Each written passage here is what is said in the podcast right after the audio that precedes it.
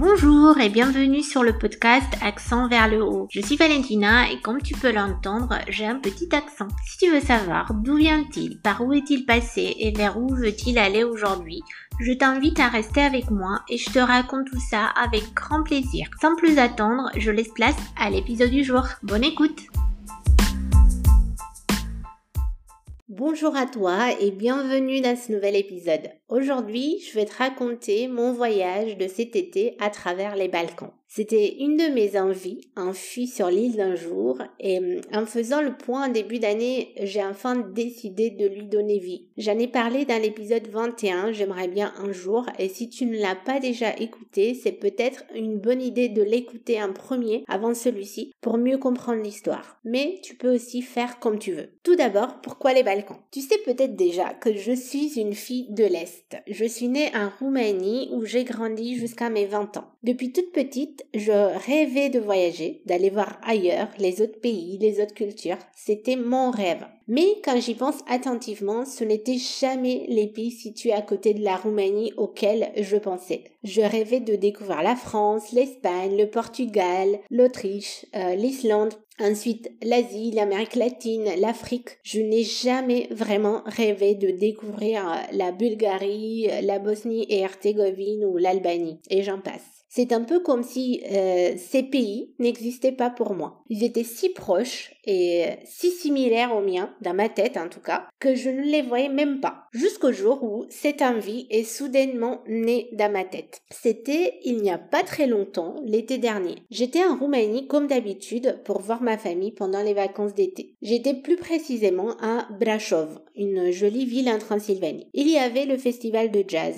D'ailleurs, si jamais ça t'intéresse, il a lieu Brasov tous les ans, la semaine avant le 15 août et ça vaut le déplacement. Et donc pour finir la journée, je suis allée assister à un des concerts ayant lieu en plein air sur une des places de la ville. Je me suis assise dans un petit coin sur un banc pour écouter et profiter de l'ambiance. À un moment donné, un jeune homme vient s'asseoir à côté de moi. Il a un chien avec lui. Normalement, j'ai peur des chiens, mais le sien a l'air gentil alors je le laisse s'asseoir à côté de moi. Il m'a parlé en anglais donc je sais que ce n'est pas un habitant de Brasov. Après quelques minutes à écouter le concert, assis côte à côte, il me demande si je suis de Brasov. Je dis que non, je suis de passage pour quelques jours, mais que je viens de Bucarest. Ensuite, il me raconte qu'il est suédois, que c'est un ancien pompier et qu'il a tout quitté pour voyager avec son chien et son camion de pompier transformé en camping-car, principalement dans les pays de l'Europe de l'Est. Et euh, il me raconte aussi comment il est fasciné par les différences qu'il découvre entre tous ces pays méconnus. Quand je l'écoute raconter ses péripéties, une pensée est en train de naître dans ma tête. Pourquoi moi, qui euh, suis d'ici, je ne connais pas ces pays? Et pourquoi il faut que quelqu'un qui vient de Suède me raconte toutes ces choses? Moi aussi, j'ai envie de découvrir cette région, ma région. Et c'est comme ça que j'ai eu l'idée et l'envie de découvrir les Balkans pour mieux connaître ma région, me reconnecter à mes racines, mais aussi pour briser certains préjugés que je pouvais avoir sur certains pays en les voyant de mes propres yeux. Avant de te raconter donc mon voyage, je vais te faire une petite intro type Wikipédia pour partir sur des bonnes bases. Les Balkans, également connus sous le nom de péninsule balkanique, sont une région géographique et culturelle située dans le sud-est de l'Europe. Géographiquement, les Balkans sont bordés par la mer Adriatique à l'ouest, la mer Égée au sud et la mer Noire à l'est. Les pays de la région comprennent la Slovénie, la Croatie, la Serbie, la Bosnie-Herzégovine, le Monténégro, le Kosovo, l'Albanie, la Macédoine du Nord, la Grèce, la Bulgarie et la Roumanie. Les Balkans sont une véritable mosaïque culturelle et historique. En raison de leur emplacement géographique stratégique, ces terres ont été le carrefour de diverses civilisations, religions et influences. Des empires tels que l'Empire romain, l'Empire ottoman et l'Empire austro-hongrois ont laissé leur empreinte sur la région, contribuant ainsi à la richesse de son héritage culturel. Et donc l'histoire des Balkans est caractérisée par une complexité et une diversité extraordinaire. Un voyage dans les Balkans est un véritable cours d'histoire. On apprend tellement sur la Yougoslavie, les différentes guerres du XXe siècle, le communisme. On apprend qu'il y a des périodes, qu'il y a eu des périodes de prospérité culturelle et économique, mais très souvent entrecoupées de conflits ethniques, politiques, territoriaux. Et ces tensions historiques ainsi que les enjeux géopolitiques continuent de façonner la région à ce jour alors que les pays balkaniques aspirent aujourd'hui à l'intégration européenne tout en préservant leurs identités uniques. Affaire à suivre. Et donc, qu'est-ce que j'ai fait et qu'est-ce que j'ai vu dans les Balkans? Mon parcours a été le suivant. Ljubljana et les environs en Slovénie, Zagreb en Croatie, Belgrade en Serbie, Sarajevo en Bosnie et Herzégovine, Podgorica et alentour au Monténégro, Tirana et alentour en Albanie, Ohrid et Skopje en Macédoine du Nord, Sofia en Bulgarie. Et dernière étape, Bucarest en Roumanie où j'ai pu aussi profiter de pour voir ma famille. Un mois à parcourir les Balkans en bus pour découvrir neuf pays et leur capitale balkanique. Difficile de raconter un si long voyage avec des mots et euh, en quelques mots surtout. D'ailleurs, j'ai toujours eu du mal à raconter mes voyages parce que mes mots ne sont jamais à la hauteur de l'expérience vécue. Je n'arrive jamais à exprimer avec les mots les émotions que j'ai vécues et qui ont donc contribué à la réussite de mon voyage. J'ai toujours l'impression, en m'écoutant raconter, que le récit est très simple, voire banal, avec des enchaînements de j'ai fait ci, j'ai vu ça, ce qui crée un énorme décalage avec mes propres souvenirs et ressentis. Alors, je vais essayer de faire de mon mieux aujourd'hui. Donc, pendant mon voyage, j'ai principalement visité des villes et la plupart du temps des grandes villes. Je n'avais pas beaucoup de temps et euh, j'ai choisi de viser les capitales pour plus de simplicité logistique, mais aussi parce que je pense que les capitales offrent toujours un bel aperçu du pays. Bien sûr que ce n'est pas suffisant, mais c'est mieux que rien et je pourrai toujours retourner plus tard pour approfondir chaque pays. Mon récit ne sera donc lui non plus exhaustif et je tiens à le préciser, mais je resterai ouverte pour donner plus de détails ou répondre à des questions si besoin. N'hésitez pas à me contacter directement. Première capitale, Ljubljana, en Slovénie. Cette ville m'a charmée par sa beauté parfaite et son chic. C'est une capitale élégante et coquette qui fait penser à Vienne mais à un plus petit, un plus intime. À vrai dire, on, on ne se croirait pas vraiment dans les Balkans et pourtant. Ces ruelles pavées, ces ponts, ces nombreuses terrasses le long de la rivière, ces églises et sa magnifique euh, forteresse qui offre une vue imprenable sur la ville, son énorme espace vert Tivoli, mi-parc, mi-bois, qui permet de s'immerger dans la nature à deux pas du centre-ville, les bords euh, verdoyants de la Ljubljanica, la rivière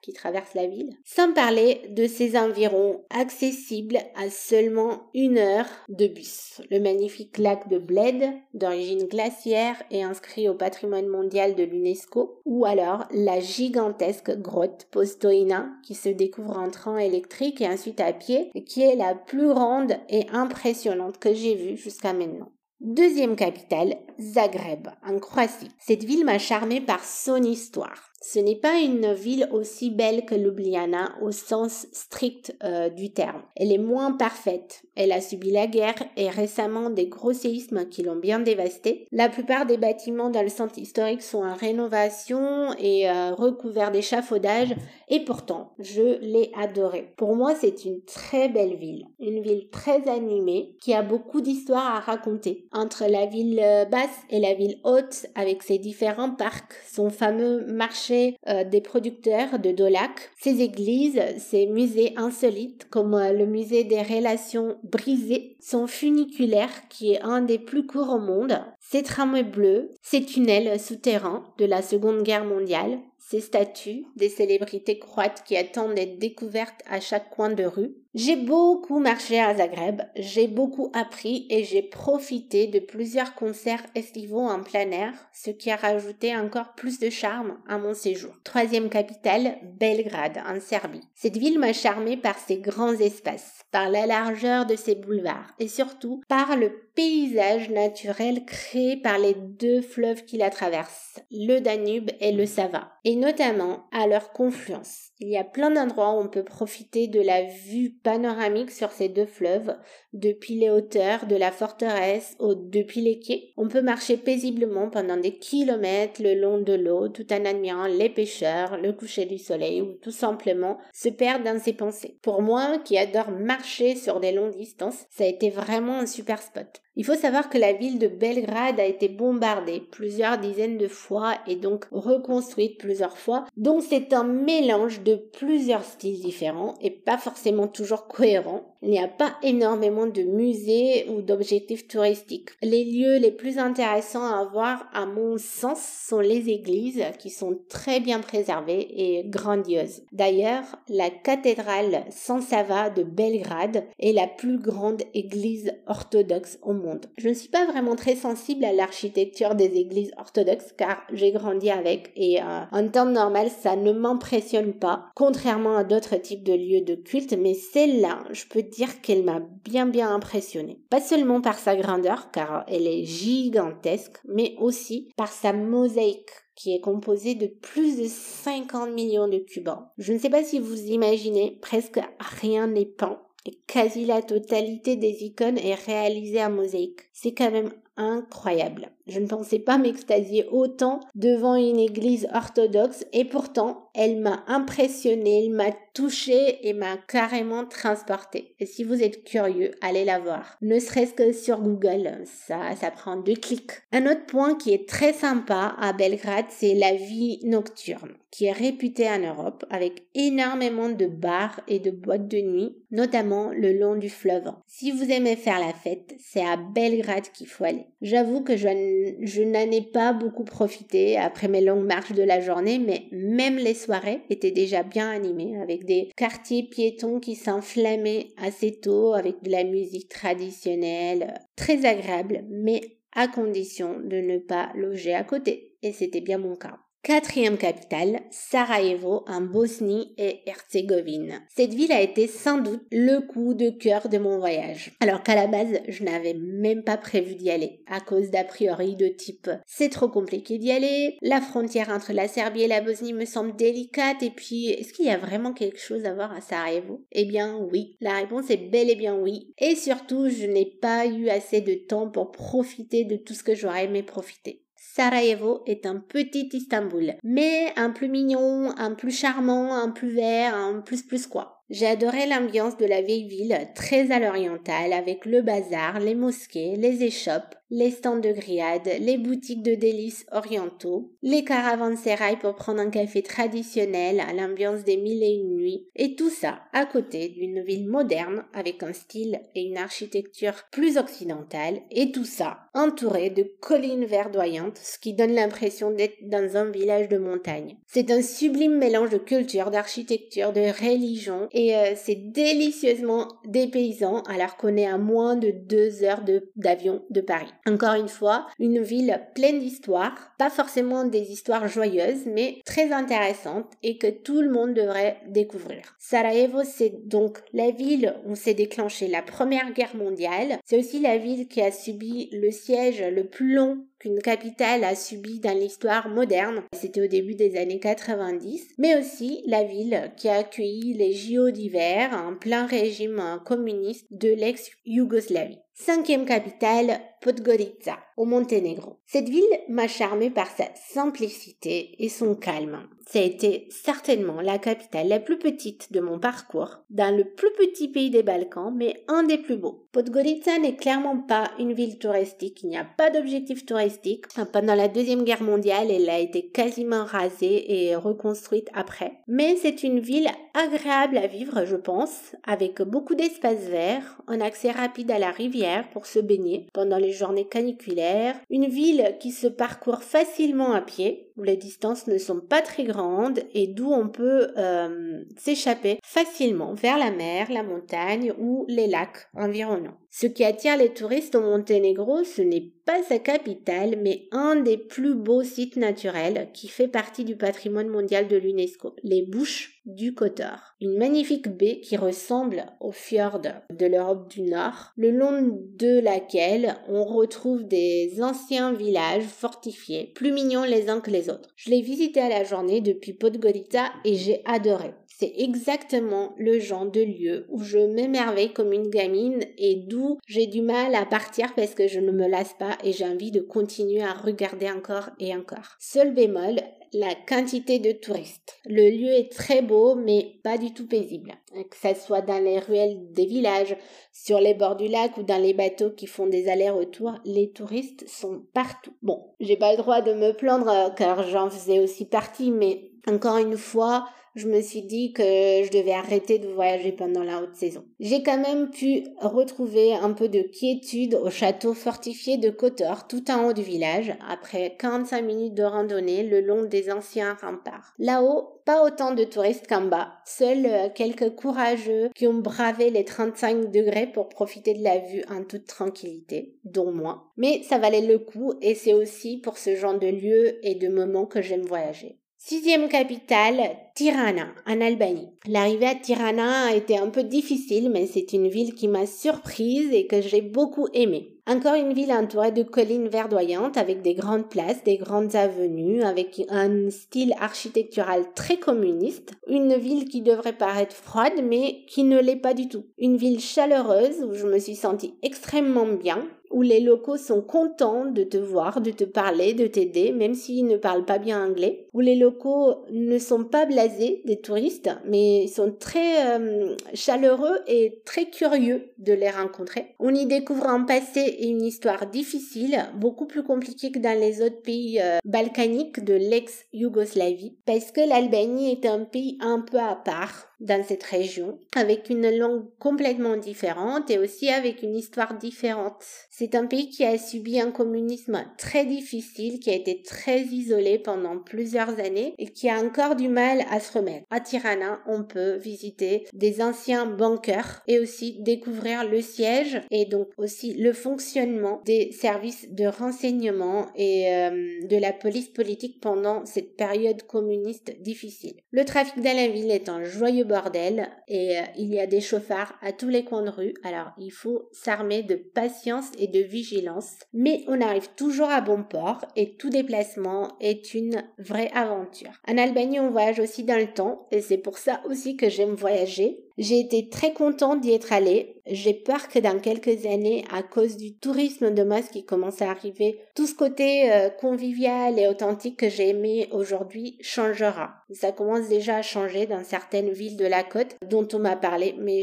que je n'ai pas eu l'occasion de voir cette fois-ci. Septième capitale, Skopje, en Macédoine du Nord. C'est une ville que j'avais hâte de découvrir. Plusieurs personnes que j'avais croisées m'ont dit Tu vas voir Skopje, c'est drôle comme ville, tu vas aimer. Je ne savais pas trop à quoi m'attendre, puisque je n'ai pas trop fait de recherche avant. Je voulais garder la surprise. Eh bien oui, je confirme. C'est drôle comme ville et j'ai bien aimé son côté euh, décalé. Ça change. Donc euh, on a d'un côté du fleuve qui traverse la ville la vieille ville avec l'ancien bazar, les mosquées, les odeurs, les couleurs, l'ambiance orientale que j'adore, et de l'autre côté du fleuve, le centre-ville, complètement refait en 2014, euh, dans une architecture un peu kitsch qui contraste énormément avec le reste et qui crée ce côté décalé qui, euh, qui surprend et qui fait sourire. A à peu près 150 euh, statues éparpillées partout dans la ville, dont certaines représentent des, des héros qui ne sont pas forcément des héros nationaux. Il y a plusieurs qui sont gigantesques,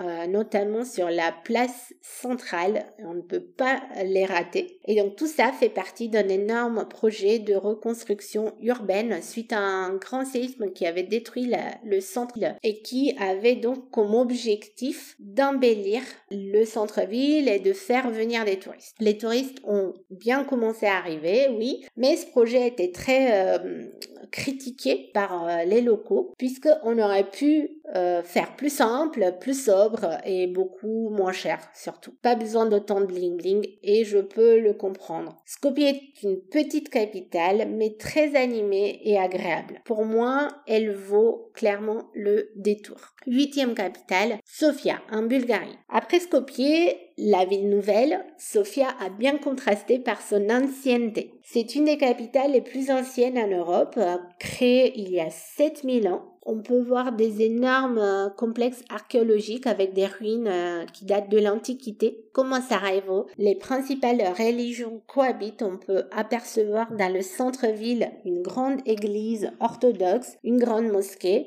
et une grande synagogue. Une synagogue que j'ai d'ailleurs visitée à l'intérieur pour la première fois dans ma vie. Et c'est la plus grande de l'Europe de l'Est et elle est vraiment magnifique. Je retiens aussi les nombreux espaces verts dans la ville. C'est assez impressionnant. Il y a des parcs partout et de toutes les tailles et aussi la proximité de la montagne qui est un, super atout pour la ville euh, et qui, la, surplombe donc la ville. Sofia est une euh, capitale très jolie et moderne mais personnellement je l'ai trouvée un peu froide et euh, sans beaucoup d'âme. Mais c'est juste mon ressenti. Neuvième et dernière capitale, Bucarest en Roumanie. Ma ville. Quand je vais à Bucarest, je voyage dans le temps. Je n'ai plus 35 ans, j'en ai 20 je redeviens l'étudiante qui courait d'un cours à un autre, qui parcourait la ville à pied, qui sortait dans le vieux centre, qui allait se balader dans les parcs pour se rafraîchir le soir. C'est chez moi, je le ressens au fond de moi, mais en même temps, c'est une ville que je ne connais plus, qui change à chaque fois et que je redécouvre toujours un petit peu. Comme un enfant qu'on voit pas pendant un an et qui grandit, qui évolue qui se souvient un peu de nous, mais pas clairement, mais qu'on aime inconditionnellement parce qu'il est de la famille. J'adore Bucarest, avec son vieux centre, ces airs de petit Paris, les mini-églises orthodoxes qui sentent l'encens, les belles librairies qui ressemblent à des musées, ces grandes places avec des statues bizarres mais pas aussi bizarres qu'à Skopje, l'Athénée roumain, le plus beau bâtiment de Bucarest à mon sens, le palais du Parlement construit par Ceausescu, deuxième plus grand bâtiment au monde. La grande place de l'Union avec ses fontaines et son spectacle nocturne de son et lumière. Notre arc de triomphe à nous. Nos Champs-Élysées à nous qui deviennent piétons le week-end. Les beaux musées nationaux d'art et d'histoire dans des immeubles magnifiques. Les grands parcs verdoyants même si mal entretenus par la municipalité. Les vieux tramways. Les trolleybus qui restent bloqués dans le trafic. Les bretelles à un euro pour casser la croûte vite fait bien fait. Et surtout, j'aime retrouver ma famille et mes copines. Aller prendre un bon café ensemble, faire un pique-nique au parc, boire un ginto en ville, qui me racontent des choses que je ne connais plus ou alors qu'on se rappelle ensemble des choses qu'on connaît bien et qui nous font les meilleurs souvenirs. J'adore entretenir toujours ces liens de cœur, malgré la distance et malgré le temps qui passe. Ce sont mes racines. Et c'est ce que j'ai enfin compris cet été. Mon vrai moi est là-bas même si je ne connais plus les actualités, ni toutes les rues ou les lignes de transport, et même si j'ai parfois du mal à articuler mes phrases en roumain, ou j'invente des mots qui n'existent pas, au-delà de tout ce que j'ai pu construire et des couches que j'ai pu rajouter ces 15 dernières années en France, la vraie Valentina parle roumain et surtout elle ressent roumain. Je suis une fille des Balkans et je suis fière de l'être et je suis surtout fière d'avoir enfin découvert ma région. Je suis fière d'avoir réalisé ce projet qui me tenait à cœur. J'ai eu l'idée, l'envie, je me suis mise en action pour le réaliser. Ça fait du bien et ce qu'on ressent quand on accomplit un rêve n'a pas de prix. Et j'aimerais bien qu'il y ait de plus en plus de monde qui puisse le ressentir. Parce que c'est un sentiment unique. Alors si toi aussi tu as une idée, une envie, un projet, vas-y, lance-toi. Si tu peux le rêver, tu peux aussi le faire. Et si tu as besoin de quelqu'un pour te motiver, tu sais où me trouver.